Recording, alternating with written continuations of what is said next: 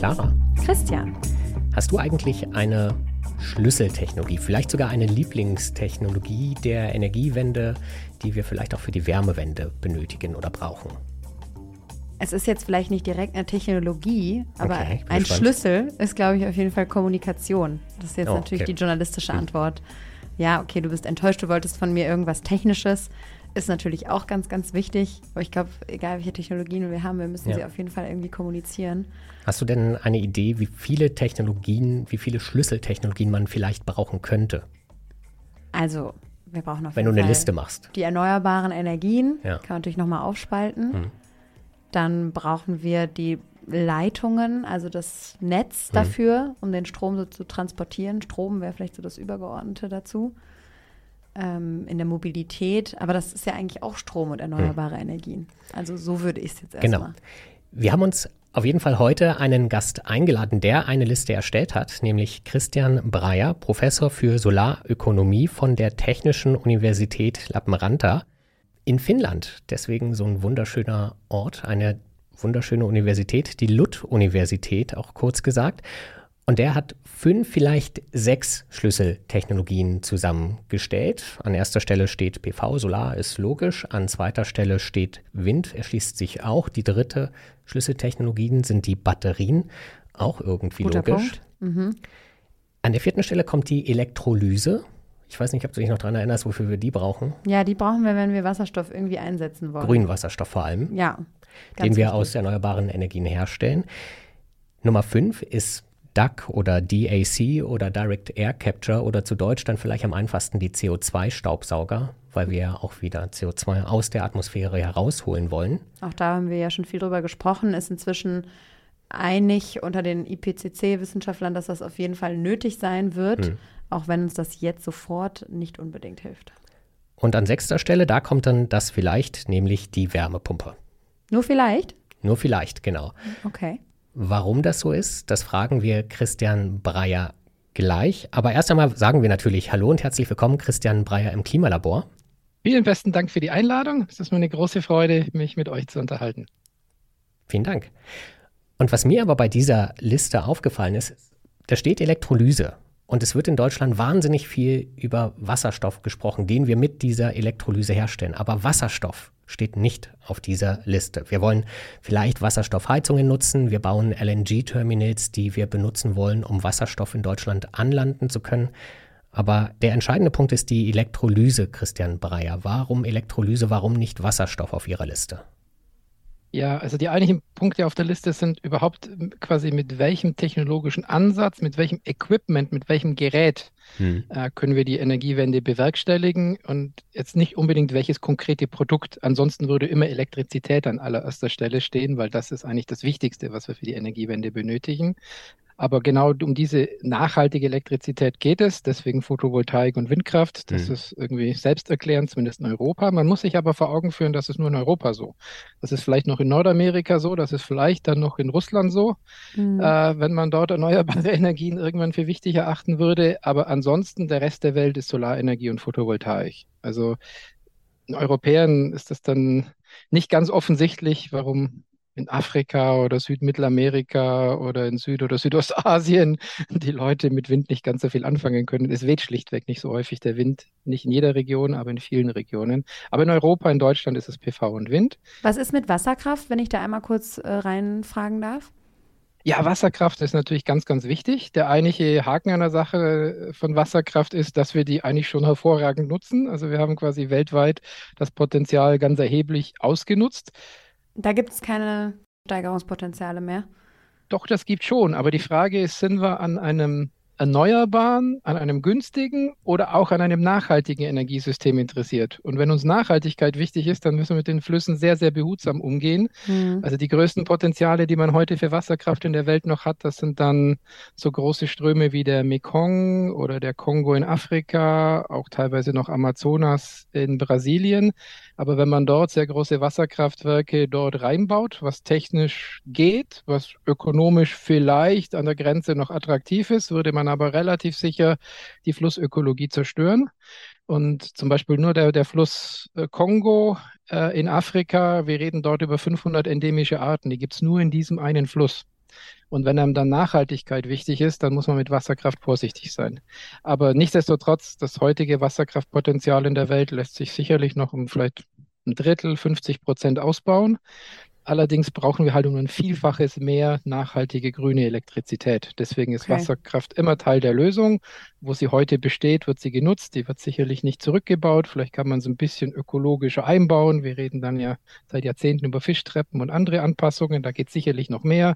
Oder um Sedimente durch die Flusssysteme durchzukriegen. Mhm. Das hat man im Laufe der Jahrzehnte auch gemerkt. Wenn quasi Sedimentfrachten besonders wichtig sind über lange Distanzen, muss man mit Staudämmen ein bisschen aufpassen. Aber vielleicht gibt es da auch Lösungen dafür. Aber wie gesagt, schon, das Ausbaupotenzial ist, ist, ein bisschen Thema. limitiert, genau. Ja. Genau, aber das zur Wasserkraft und auch andere, ich meine, es, es, gibt mehr äh, nachhaltige Energiequellen wie nur PV und Wind, nur die sind einfach limitiert. Also Wasserkraft ist die eine, Geothermie ist eine andere, die wird seit Jahrzehnten, hofft man, dass man mehr aus Geothermie machen kann. Man sieht aber die Projekte tatsächlich nicht wirklich in dem Maße sich realisieren, wie man sich das oft wünschen würde.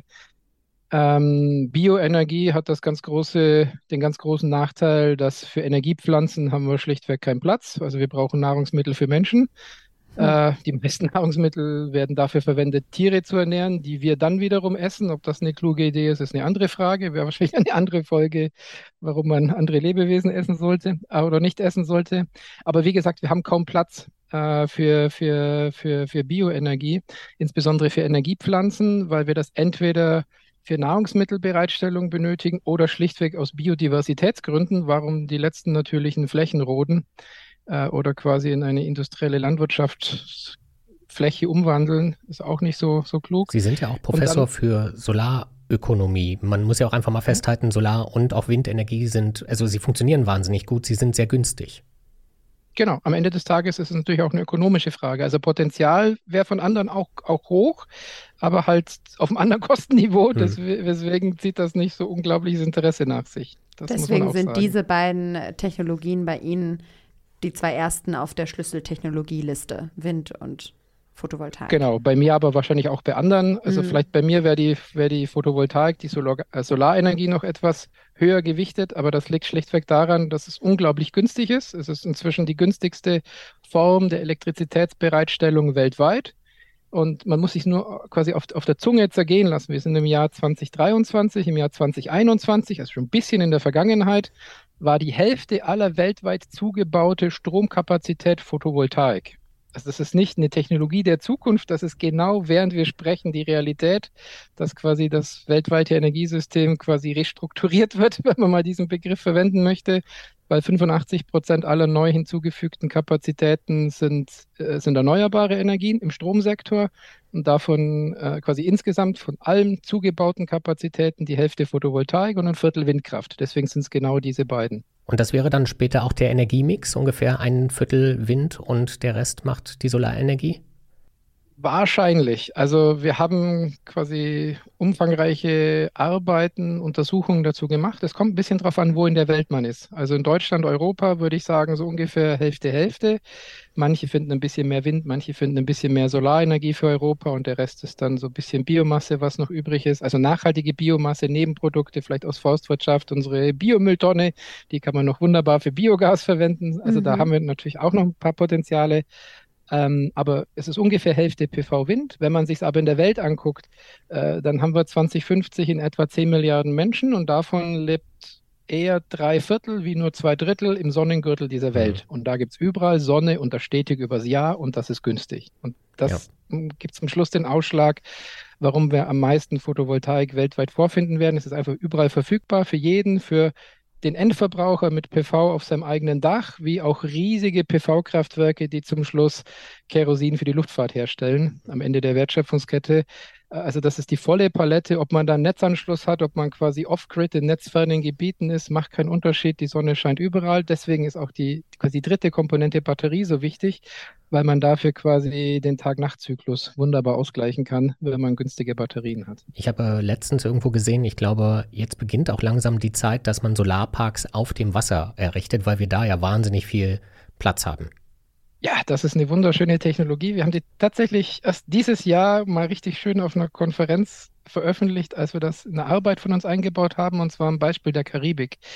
ähm, weil da ist tatsächlich in Inselumgebungen hat man das Problem, also wenn man offshore geht. Deswegen Wasser, also heute wird sehr viel Photovoltaik ähm, quasi äh, onshore oder, ja. oder quasi in, in, in, auf, auf, auf Seen, auf Reservoirs gemacht. Das sind einfach die Wellen nicht so hoch. Die Infrastruktur, Netzanschluss ist alles ein bisschen einfacher.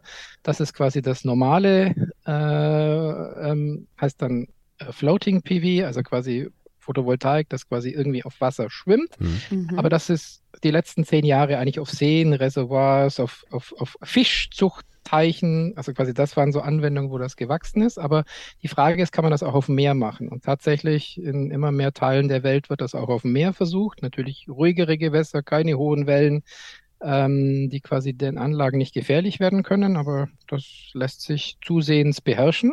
Und deswegen haben wir uns das mal am Beispiel der Karibik angeguckt äh, weil es ist bekannt, dass auf Inseln meistens der Platz relativ knapp ist, ja. auch für die Energieversorgung. Und dann ist und die Frage, wenn man wird. Auch ich glaube, dieses, Singapur ist auch so ein Staat, der ein Problem damit hat, dass man gerne möchte, aber nicht richtig kann. Genau, da wird tatsächlich am meisten Forschung oder mit am meisten hm. Forschung für quasi schwimmende PV gemacht, äh, eigentlich quasi aus der Struktur des Landes heraus. Hm. Allerdings jetzt, wenn man sich das konkrete Beispiel von Singapur anguckt, ist das wahrscheinlich so ein, eine Beimischung vom Mix. Hm wenn man sich die tatsächlich geografische Lage anguckt und auch solche Projekte gibt, spricht ganz viel dafür, eine Stromleitung nach Indonesien zu legen, weil nebendran ist eine riesige Insel, die heißt Sumatra. Und da würde man nicht viel Fläche brauchen, um so ein vergleichsweise kleines Land wie, wie Singapur mit versorgen zu können. Und das würde man wahrscheinlich über eine Stromleitung machen. Aber etwa schwimmende PV macht viel Sinn. Ich meine, die Vision, die geht noch weiter, wenn man sich jetzt das mal vielleicht 20, 30 Jahre, vielleicht 20 Jahre in die Zukunft überlegt. Man könnte riesige synthetische Treibstofffabriken schwimmend in internationalen Gewässern haben. Da kann man sehr große PV-Kraftwerke schwimmend haben, die erzeugen Strom dann vielleicht ein bisschen ausgeglichen mit Batterie, vielleicht auch nicht. Wir brauchen auf jeden Fall dann die Komponente Elektrolyseur, dann kriegen wir den grünen Wasserstoff. Mit dem wiederum kann man gar nicht so viel anfangen, weil wir wollen zum Schluss Ammoniak, Methanol und äh, Kerosin für die Luftfahrt. Den könnte man aber auch offshore herstellen und dann wäre das fertige Produkt quasi in Offshore-Fabriken bereitgestellt, die dann in regelmäßigen Intervallen von Tankschiffen abgeholt werden, um dann quasi ja. auf die Weltmärkte wieder zu verteilen. Jetzt haben wir, glaube ich, gerade gleich zwei oder drei Schlüsseltechnologien in, in Kürze behandelt. Wenn wir noch mal kurz bei den Solaranlagen auf dem Wasser bleiben, bevor wir dann vielleicht doch noch mal zum Wasserstoff zurückkommen.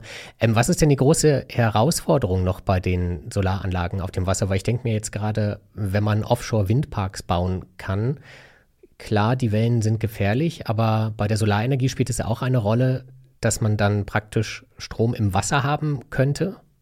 Was man ja eigentlich nicht will, weil Wasser ja Strom oder Elektrizität, Elektrizität sehr gut leitet.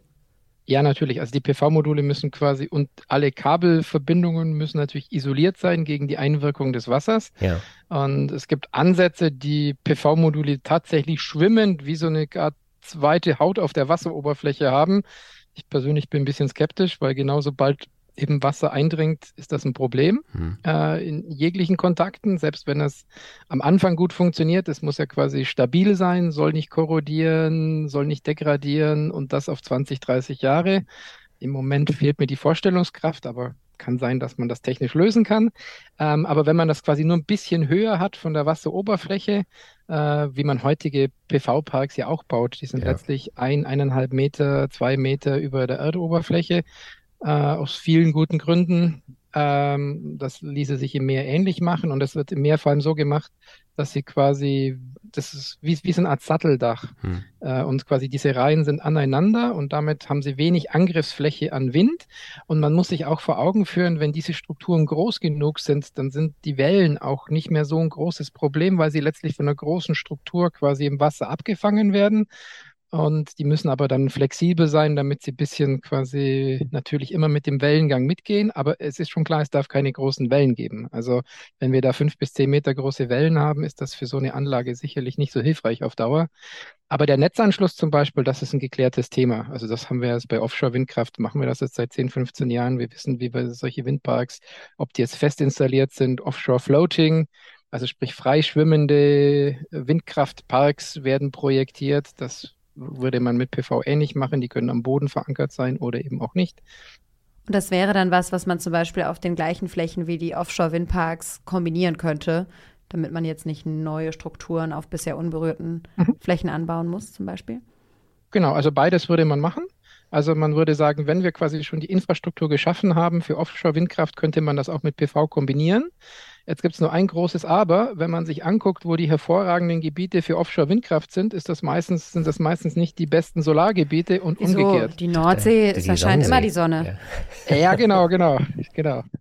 Also da, das ist eine gewisse Herausforderung. Ja, ähm, aber die Idee ist natürlich schon quasi Multi-Energy Integration, dass man unterschiedlichste Formen der Energienutzung zusammenpackt. Und es könnte, ich hoffe, dass wir eine positive Überraschung von Wellenenergie sehen, von Wellenkraft in den kommenden Jahren. Das ließe sich wunderbar mit Wind kombinieren, weil letztlich Wellen und Wind das korreliert äh, quasi von der, von der Ressource. Wir haben wunderschöne Wellen in der Nordsee oder im Atlantik und da könnte man tatsächlich die Infrastruktur für Wellenenergie und Windkraft kombinieren. Wir haben solche Rechnungen gemacht. Also wenn die Prognosen zumindest der führenden Anbieter von, von Wellenenergie so zutreffen und ich glaube, technisch, ökonomisch ist das möglich, dann könnte Wellenenergie tatsächlich in vielleicht 20 Jahren von jetzt kostenmäßig mit Windkraft gleichziehen. Wo stehen wir denn, denn im Moment bei der Wellenenergie, wenn Sie sagen in 20 Jahren? Tatsächlich habe ich gerade wieder die Videos da aus Portugal gesehen, wo diese riesigen Wellen ja gesurft werden, unter anderem von einem berühmten deutschen Surfer. Da steckt ja unheimlich viel Kraft drin, zumindest ja, wenn man also das so gerade sieht in solchen Wellen möchte man natürlich diese Kraftwerke nicht bauen, weil das ist der sicherste Weg, dass man danach kein Kraftwerk mehr hat. okay, ähm, das kann auch ähm, kein Kraftwerk auffangen. Nein, aber also natürlich gute, gute Technologien sind so gebaut, dass sie quasi sich unsichtbar machen können oder nicht angreifbar machen können für solche Wellen. Hört sich jetzt ein bisschen komisch an. Wir kennen das von Windkraft. Wenn wir sehr starke Stürme haben, werden diese Windkraftanlagen quasi aus dem Wind gedreht. Dann mhm. haben sie keine Angriffsfläche mehr für den Wind. Also quasi sie werden abgeregelt äh, gegen, gegen starken äh, Sturm äh, und, und, und Windeinwirkung. Und genau das lässt sich mit klug designten Wellenkraftwerken auch machen, weil das sind letztlich Bojenkraftwerke. Das sind Bojen, die quasi mit dem Wellengang nach oben und, und unten schwenken. Und dann wird über quasi eine hydraulische Energieumwandlung wird diese Kraft der Wellen äh, am Ende des Tages in Elektrizität umgewandelt. Aber das hat es den großen Vorteil, diese Bojen sind natürlich irgendwo am Boden, am Meeresboden fixiert. Und bei besonders starken Wellen kann man die einfach ein bisschen unter die Wasseroberfläche ziehen und dann geht die Welle quasi mhm. über das Kraftwerk hinweg und somit kann man das schützen. Spannend. Und das würde eigentlich ganz gut funktionieren. Wie gesagt, aktueller Stand der Technologie ist, das sind Demonstrationsprojekte. Sie werden auch mit Teilen quasi von unserem European Green Deal, wo wir in Europa die Energiewende gut voranbringen wollen, äh, werden Mittel bereitgestellt, um solche Projekte voranzukriegen. Am Ende des Tages ist es ist so ein bisschen Darwinismus und technologische Evolution. Man schickt 50 Konzepte ins Rennen und vielleicht fünf oder drei kommen durch und davon ist vielleicht eins oder zwei ganz besonders überzeugend und die werden zum Schluss im großen Maßstab ausgerollt. Und ich glaube, wir sind im Moment so ein bisschen so in der Endphase dieses, dieses Selektionsprozesses. Das heißt aber Stand jetzt, um nochmal zu Ihrer Liste zurückzukehren und zu den Schlüsseltechnologien, wir hatten jetzt die PV, also die Solar-, Sonnenenergie, wir haben die Windenergie. Das ist Stand jetzt. Bei Ihnen die Batterien, haben Sie eben schon kurz angesprochen, erschließt sich auch relativ schnell. Man muss das irgendwie speichern können. Ähm, und jetzt waren wir bei dem Punkt Elektrolyse. Genau, wenn man den Wasserstoff nicht so richtig benutzen kann. Wir brauchen Kerosin. Ich glaube, Ammoniak war dabei und ich weiß nicht, ob Sie Methanol gesagt hatten. Genau, das sind die drei. Was können die drei, was uns der Wasserstoff an sich nicht geben kann? Also mit Wasserstoff kann man im Prinzip sehr viel machen. Ja. Wasserstoff hat nur einen entscheidenden Nachteil. Es ist das kleinste Molekül des Universums und entsprechend schwierig ist es zu handeln. Okay. Äh, also es diffundiert gern durch Materialien durch, deswegen ist schon der Transport nicht immer so ganz einfach. Ähm, als Gas nicht immer ganz unkritisch. Das kann man alles technisch bewerkstelligen, aber das geht einher mit Kosten. Mhm. Und am Ende des Tages, was wir tatsächlich benötigen, ist, wir brauchen äh, für quasi Schifffahrt und Luftverkehr über lange Distanzen brauchen wir einen chemisch gebundenen Energieträger, weil wir das direkt mit Elektrizität und Batterien nicht können. Man kann mhm. das über kurze Distanzen machen. Also im Moment, äh, äh, gerade aktuell dieses Jahr, wurde ein sehr großes Containerschiff batteriebetrieben in China eingeweiht für Transport auf Schiffen. Das werden mhm. wir ganz sicher auf dem Rhein auch haben. Aber für kurze Strecken, also kurze, kurze Strecken, Strecken, damit ist dann gemeint von Düsseldorf nach Köln oder geht es auch ein bisschen weiter? Ich würde sagen, ein paar hundert Kilometer entlang okay. an Flüssen. man könnte sich auch richtige Supercharger natürlich für Schiffe vorstellen. Also ich meine, im Moment werden an, an Autobahnen Projekt, gibt es Projektierungen für richtige Ultra-Supercharger, die quasi mit 1 Megawatt, das ist siebenmal so viel wie, die, wie das gängigste schnelle Laden heute von Elektroautos und damit werden dann einfach Lastkraftwagen schnell geladen. Mhm. Und das kann ich mir natürlich prinzipiell für Schiffe genauso vorstellen, dann ist ja. es vielleicht sogar noch mehr wie ein Megawatt, aber technisch, das kann man realisieren. Und aber deswegen auf Schiffen, aber man, da kann man auch wieder nachladen. Wenn man natürlich auf großen Ozeanen ist, geht das so nicht. Da braucht man einen chemisch gebundenen Energieträger mit einer hohen Energiedichte und das gleiche gilt für Flugzeuge. Also zum Beispiel in, in Norwegen gibt es schlicht Regierungspläne, wenn nicht sogar Richtung Gesetze, dass man ab 2040 500 Kilometer um Oslo sollen alles elektrische Flüge sein. Mhm. Okay. Also so wie Elektromobilität, dann eben auch in der Luftfahrt. Aber, aber dann halt auch elektrische und nicht Wasserstoffflüge. Ja, das ist so halb offen gelassen, aber okay. der Wunsch wäre direkt und elektrisch mit Batterien. Normale Passagierjets von Airbus und Boeing, die dann damit betrieben werden sollen oder eher so eine kleine Cessna? Also das wird der Markt so ein bisschen regeln, ähm, so bis zu ein paar Dutzend, 50, 100 Leute. Ja. Also die, die größte Projektion, die ich bislang gesehen habe, waren 150 Menschen bis so 1000, 1500 okay. Kilometer. Das ist quasi so die größte Dimensionierung. Die kleinere Dimensionierung ist, wenn man sich die Flugverbindungen in ganz Skandinavien anguckt, dann sind das Flugzeuge üblicherweise so bis zu 50 Passagieren, ein paar hundert Kilometer.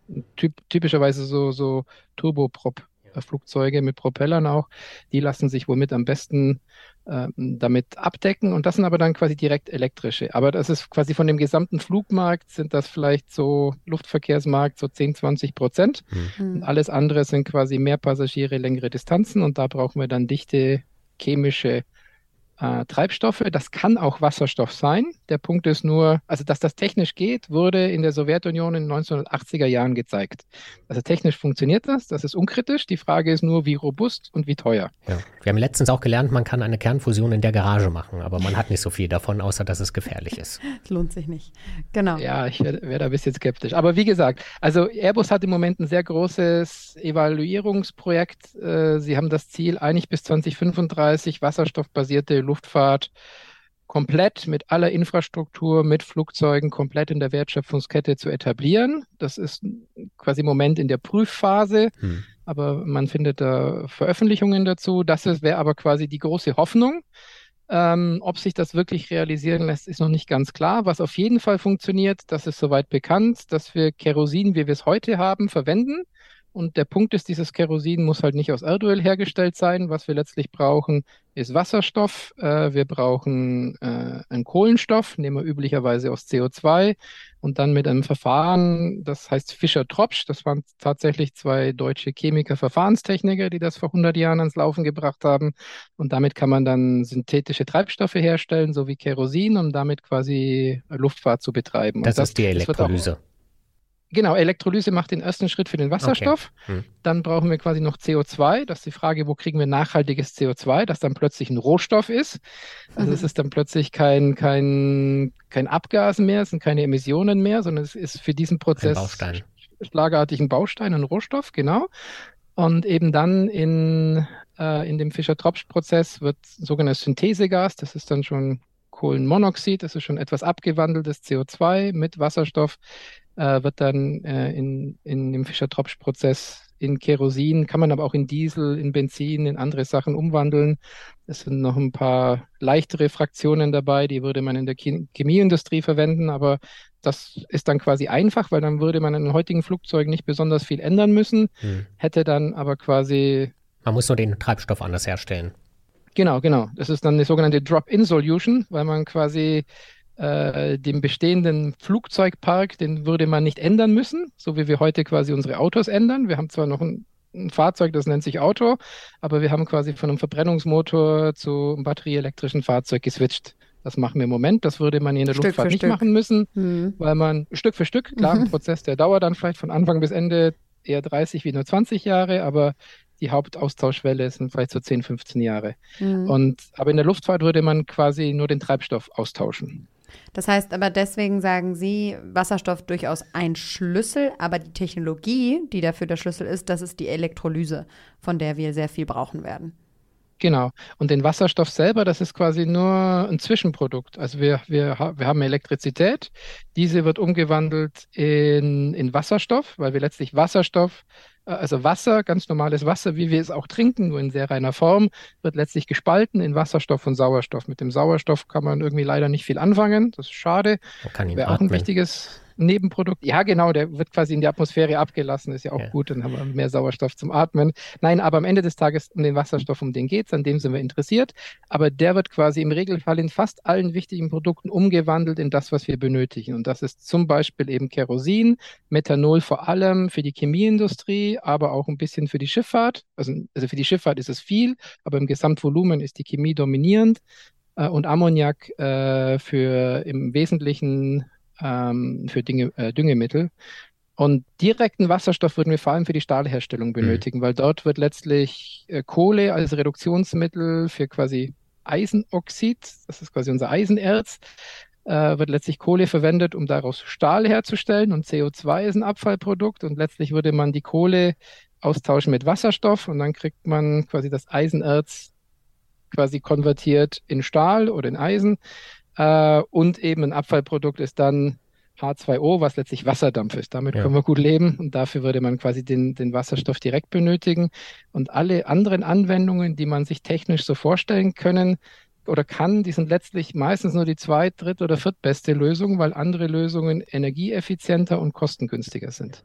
Jetzt haben Sie eben auch noch gesagt, dass wir dafür Kohlenstoff brauchen. Also CO2 wird dann plötzlich zu einem zu einem Stoff, den wir brauchen für diesen Prozess. Ein Rohstoff. Äh, ein Rohstoff, genau.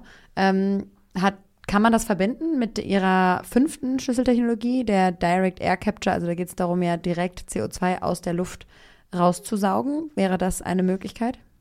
Ja, genau. Das ist eigentlich zum Schluss die wahrscheinlich am besten skalierbare Lösung.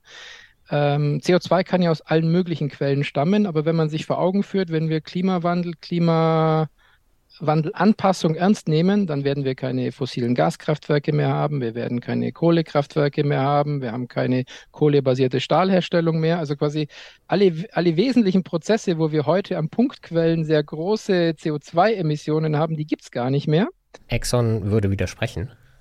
Ja, aber vielleicht gibt es auch Exxon als Unternehmen dann nicht mehr in 30 Jahren. Und das wäre vielleicht für die Menschheit nicht mal ja. das Schlechteste.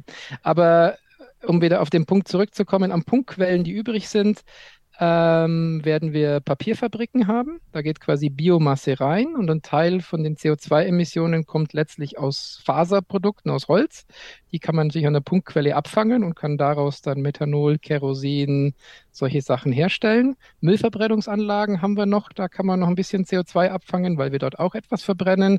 Und aus Zementfabriken, die bleiben auch noch übrig, weil aus dem Kalkstein, den man für die Zementherstellung verwendet, äh, ist ein Nebenprodukt CO2, das kann man quasi am Schornstein abfangen. Wenn man das alles zusammen addiert allerdings, vielleicht noch ein bisschen aus Biogasanlagen, kleine Quellen wären Brauereien, aber das sind dann vom Volumen wirklich schon kleine Quellen, wenn man das aber alles zusammennimmt und das mal vergleicht mit dem Bedarf, den wir haben für Methanol, für die Chemieindustrie, für Kerosin, für die Luftfahrt, dann gibt es eine große Deckungslücke. Und dann ist die Frage, mit was wird die eigentlich gedeckt? Und dann liegt die Lösung auf der Hand. Wir nehmen es einfach aus diesem Reservoir, wo wir eigentlich eh zu viel haben, das ist die Atmosphäre.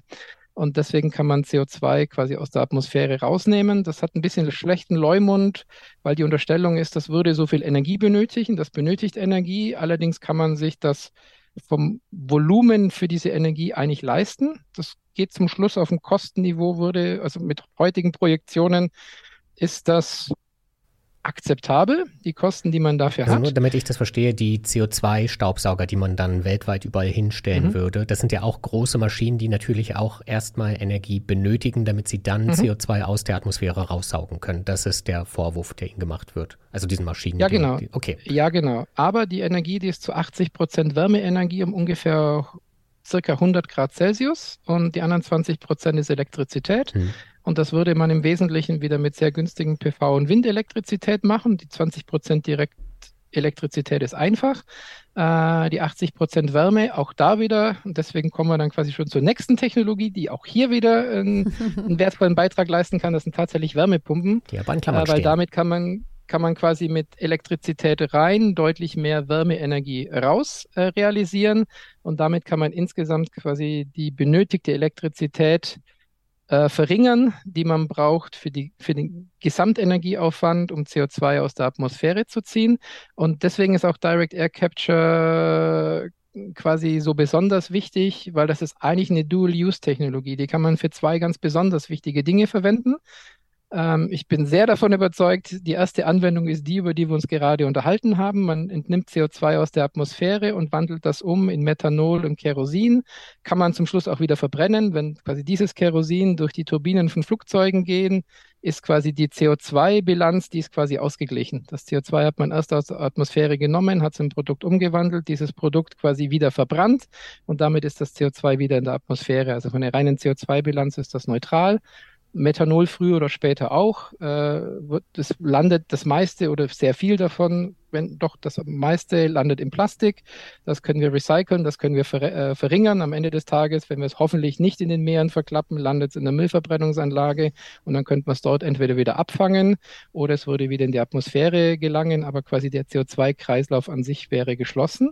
Jetzt hat aber dieses Direct Air Capture noch eine zweite Funktion und das ist dann quasi sehr quasi im, im, im weiteren Verlauf einer Energiewende, wenn wir nahe einem Null-Emissionssystem angekommen sind, kommen wir zu der Erkenntnis, die wir auch heute schon haben können, dass wir leider Jahrzehnte zu spät begonnen haben. Wir leider quasi ein massives Temperaturüberschießen haben, was spätestens seit diesem Jahr die meisten auch wieder vor Augen geführt wurde oder vielleicht hoffentlich verstanden haben. Aber es, wir sind sehr spät. Wir werden das 1,5 Grad Ziel so wahrscheinlich nicht mehr einhalten können.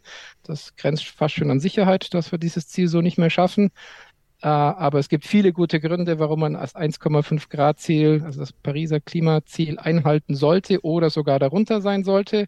Und dafür müssen wir am Ende des Tages wieder CO2 aus der Atmosphäre entnehmen. Auch dafür gibt es unterschiedliche Ansätze, aber wahrscheinlich das Einzige, was wirklich in großen Volumen skalierbar ist, ist genau wieder dieser technische Ansatz, CO2 aus der Atmosphäre zu entnehmen. Mhm. Dann würden wir es aber nicht in ein Produkt umwandeln, sondern quasi deponieren. Es ist letztlich ein Abfallprodukt und das letztlich in einer möglichst sicheren Deponie für möglichst lange Zeiträume, besser Jahrmillionen, wenn nicht nur Jahr, Jahrtausende, sicher entlagern. Aber diese Schlüsseltechnologie, dieses, diese Direct Air Capture Anlage oder quasi Luftstaubsauger, ähm, diese Technologie ist, ist quasi die identische. Sie hat dann nur einen unterschiedlichen äh, Zweck oder eine andere Funktion.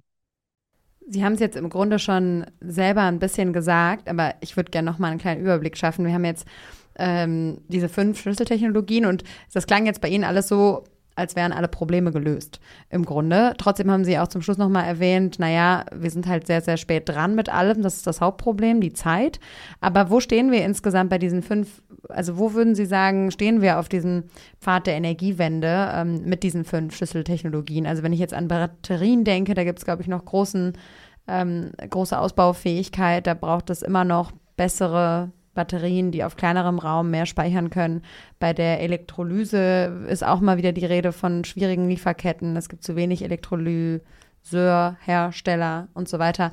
Direct Air Capture, Sie sagen jetzt, das wäre skalierbar. Da sagen andere, ja, aber da sind wir noch weit von entfernt. Im Moment haben wir eigentlich nur diese eine Anlage, die sehr wenig CO2 im Moment aus der Luft rausziehen kann. Also vielleicht können Sie uns einmal eine Einordnung geben, wo wir bei all dem stehen.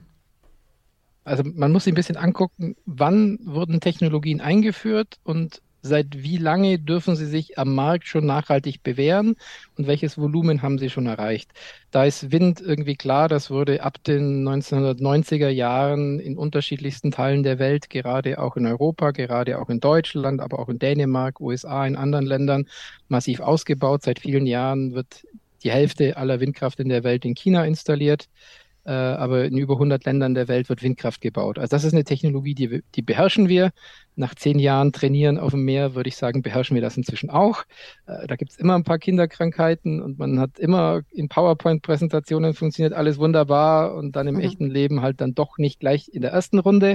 Also windtechnologisch Haken dran. Sozusagen. Haken gesetzt. Aber ja. es gibt natürlich Herausforderungen. Man, äh, wir manche Anwendungen braucht man Permanentmagnete, gibt aber quasi ein großes Land in der Welt, das China ist, das diese äh, Rohstoffe hierfür bereitstellt. Man hat also Abhängigkeiten, man kann es aber auch anders machen. Man kann quasi selbst erzeugte Magnetfelder machen. Ganz großer deutscher Hersteller Enercon macht das so. Äh, dann hat man quasi selbst erzeugte Magnetfelder, braucht man vielleicht ein bisschen mehr Kupfer, braucht ein bisschen andere Anlage, geht aber auch. Also es gibt unterschiedliche technologische Variationen, die wir aber alle schön verstehen. Was man vielleicht noch ein bisschen rausknobeln muss, was jetzt die ideale Anlagengröße ist. Also ist größer immer besser? Wahrscheinlich nicht. In welche Höhen geht man? Quasi wie hoch muss man mit Windkraft eigentlich hinausgehen? Wie weit kann man aufs Meer hinaus? Aber da würde ich fast sagen, das ist, ich will nicht sagen Detailoptimierung, aber die Technologie haben wir gut im Griff. Äh, Photovoltaik ist genauso. Photovoltaik bauen wir seit Jahrzehnten, rollen wir seit Jahrzehnten aus. Ähm, die Technologie wird permanent weiterentwickelt. Aktueller Stand der Dinge ist, PV-Module werden im Schnitt jedes Jahr 0,5 Prozentpunkte effizienter. Und das ist ein Trend, den haben wir seit 20 Jahren oder so. Das wird auch sicherlich etliche Jahre weitergehen. Dabei wird es günstiger. Es gibt technologische Variationen, die die dann PV nicht nicht so einen Detaileinblick haben, haben festgestellt, da braucht man Silber dafür. Das ist tatsächlich so. Also bei den ganz kleinen Kontakten, die quasi die Elektronen einsammeln in den Solarzellen, in den PV-Modulen, da ist ein sehr hoher Silberanteil drin. Und dann haben aber manche den, den, den, quasi die, die, die Kurzschlusszusammenfassung im wahrsten Sinne des Wortes, na, so viel Silber hat die Welt gar nicht, deswegen wird das mit PV auch nichts. Da muss man fairerweise sagen, ja, das wissen auch alle, die PV-Anlagen quasi bauen, die Hersteller wissen das. Auf dem aktuellen Silberpreis rechnet sich halt. Also im Moment braucht die PV-Industrie ungefähr 10 Prozent des jährlichen Silberverbrauchs weltweit. Bei diesen Wachstumsraten geht es natürlich nicht lange gut, das ist schon auch klar, auch wenn man immer weniger Silber verwendet.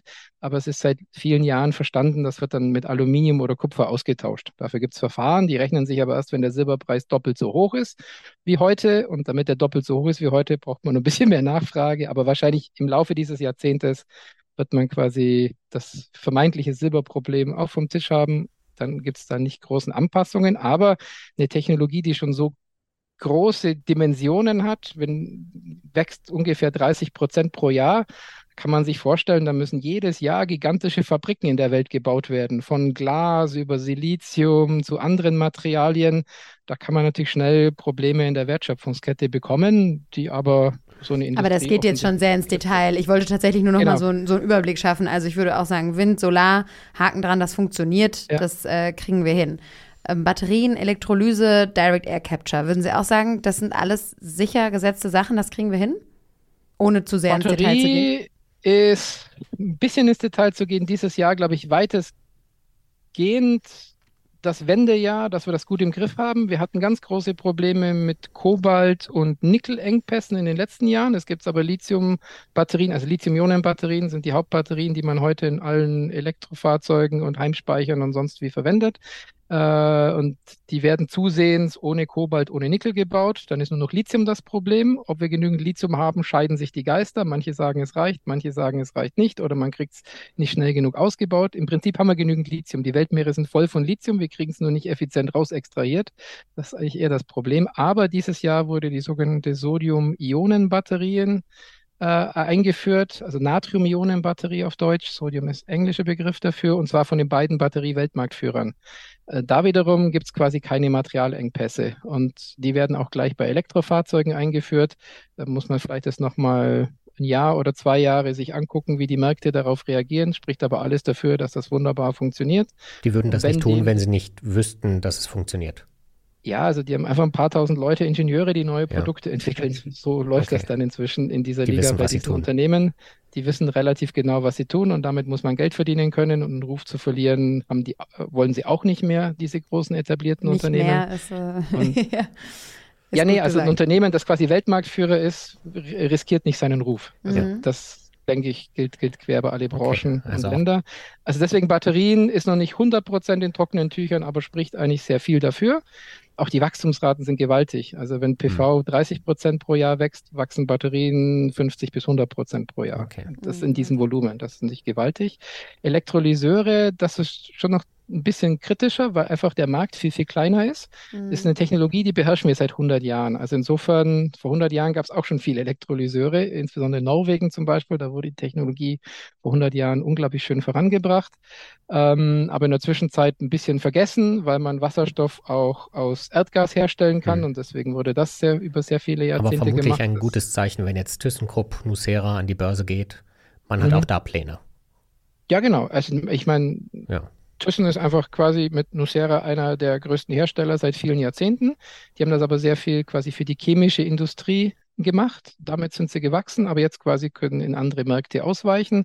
Aber es gibt auch genügend neue Anbieter aus China und aus anderen Ländern. Also das wird ein sehr spannender technologischer Wettlauf, wer zum Schluss die besten Produkte zu den besten Preisen anbieten kann. Äh, ich mache mir keine Sorgen, weil es eigentlich eher zwei Dutzend wie nur ein Dutzend Hersteller gibt, ja. dass das gut läuft. Es gibt auch drei unterschiedliche Arten von Elektrolyseuren das, äh, von, der, von der technischen Ausführung. Also, also auch da kann man positiv gespannt sein.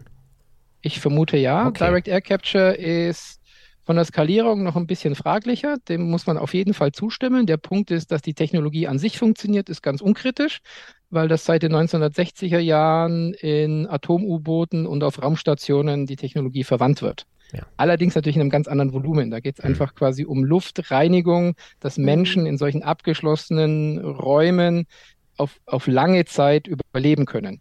Das ist natürlich was anderes, als wie quasi riesige Industrieanlagen zu haben, die, die auf maximale Kosteneffizienz getrimmt sind und sehr großen Volumen durchsetzen. Aber das, das Ziel ist, ist dasselbe. Menschen wollen auf diesem Planeten weiter atmen. atmen. Luft muss gereinigt werden. Also genau, also die, Luft die muss gereinigt werden. Die ändert sich nicht. Genau. Ja.